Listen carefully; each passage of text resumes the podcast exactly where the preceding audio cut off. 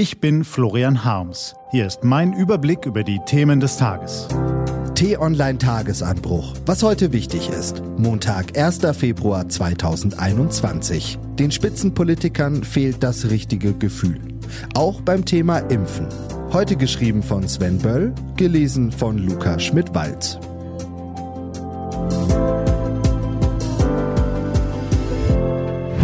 Was war?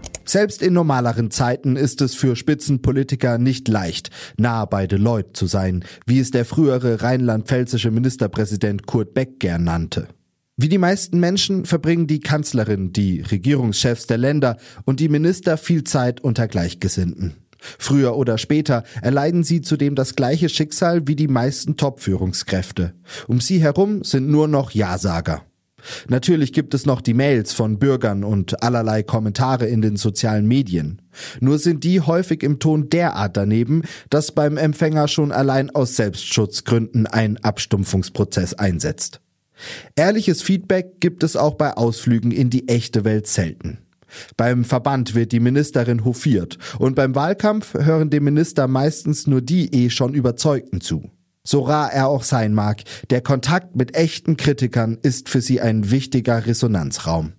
Vielleicht gehört es zu den am meisten unterschätzten Folgen der Corona-Pandemie, dass dieser direkte Austausch seit bald einem Jahr fehlt und kaum durch Videokonferenzen ersetzt werden kann. Wer sagt einem schon via Zoom etwas ins Gesicht? In der CDU-Spitze traute sich vor dem jüngsten Parteitag auch deshalb kaum jemand eine Prognose über den Ausgang der Wahl des Vorsitzenden zu, weil mangels interner Veranstaltungen keiner wirklich wusste, wie die Stimmung an der Basis ist. Es spricht einiges dafür, dass dem politischen Spitzenpersonal auch bei dem Thema, das die Wähler derzeit wohl am meisten umtreibt, das richtige Gefühl abhanden gekommen ist. Die Impfdebatte. Das Problem fing bereits im Dezember an. Wer sich damals in Berlin umhörte, bekam vor allem die Botschaft zu hören, mit der baldigen Zulassung der ersten Impfstoffe sei endlich das Licht am Ende des Tunnels zu sehen. Der Haken an dieser guten Nachricht? Ursprünglich war geplant, dass das in Deutschland entwickelte Produkt von BioNTech in der EU deutlich später als etwa in den USA zugelassen wird. Wer den dezenten Hinweis gab, das sei doch etwas schwer zu vermitteln, musste sich vorwerfen lassen, ein notorischer Kritiker zu sein.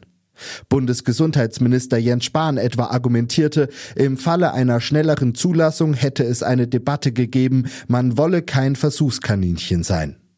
Dann stieg, nicht wirklich überraschend, der öffentliche Druck auf die Politik so stark, dass die wiederum die europäische Zulassungsbehörde unter Druck setzte, sodass der Prozess beschleunigt wurde. Auf die Fehleinschätzung vom Dezember folgte im Januar gleich die nächste. Nachdem die Impfungen auch in Deutschland begonnen hatten, musste man bei halbwegs realistischer Betrachtung bald zu der Erkenntnis kommen, im Vergleich zu Ländern wie Israel, Großbritannien, den USA und den Seychellen sieht Europa nicht gut aus. Und im Vergleich zu anderen europäischen Staaten wiederum steht Deutschland auch nicht gerade vorbildlich da. Doch die deutsche Politik übte sich so lange in Schönreden, dass es nicht mehr nur albern wirkte, sondern fast schon besorgniserregend. Wie sehr sich die Akteure in der Landes- und Bundespolitik beim Impfchaos von dem entfernt haben, was die Menschen umtreibt, zeigt kaum etwas so deutlich wie der Wutausbruch von Stefan Pusch, dem Landrat von Heinsberg. Hier attackiert ein CDU-Politiker eine christdemokratisch geführte Landesregierung in Düsseldorf und einen Berliner Bundesgesundheitsminister aus der eigenen Partei. So etwas macht man nur, wenn es gar nicht mehr anders geht. Und als wäre das nicht schon alles genug, könnte nun die dritte Fehleinschätzung folgen. Inzwischen ist auch der Impfstoff von AstraZeneca zugelassen. Die Debatte drehte sich zuletzt vor allem darum, dass davon zunächst weniger kommt als gedacht. Aber vielleicht ist das immer noch mehr als genug, denn Studien zeigen, dass das Produkt offenbar weniger wirksam als etwa das von BioNTech ist.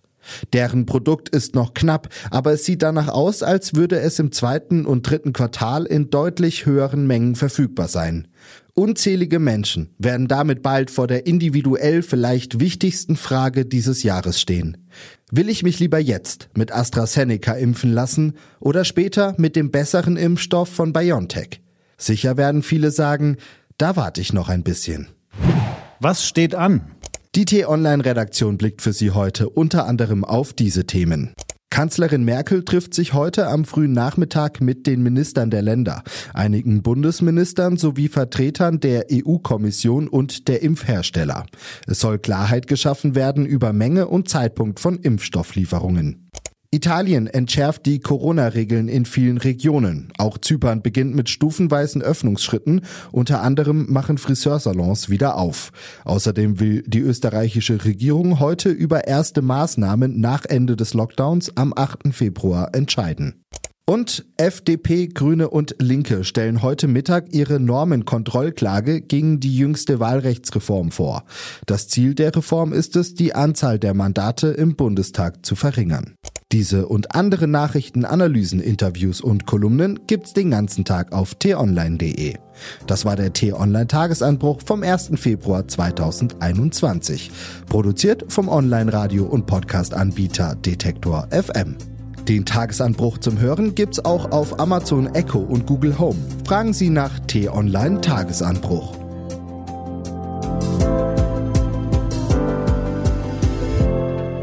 Ich wünsche Ihnen einen frohen Tag. Ihr Florian Harms.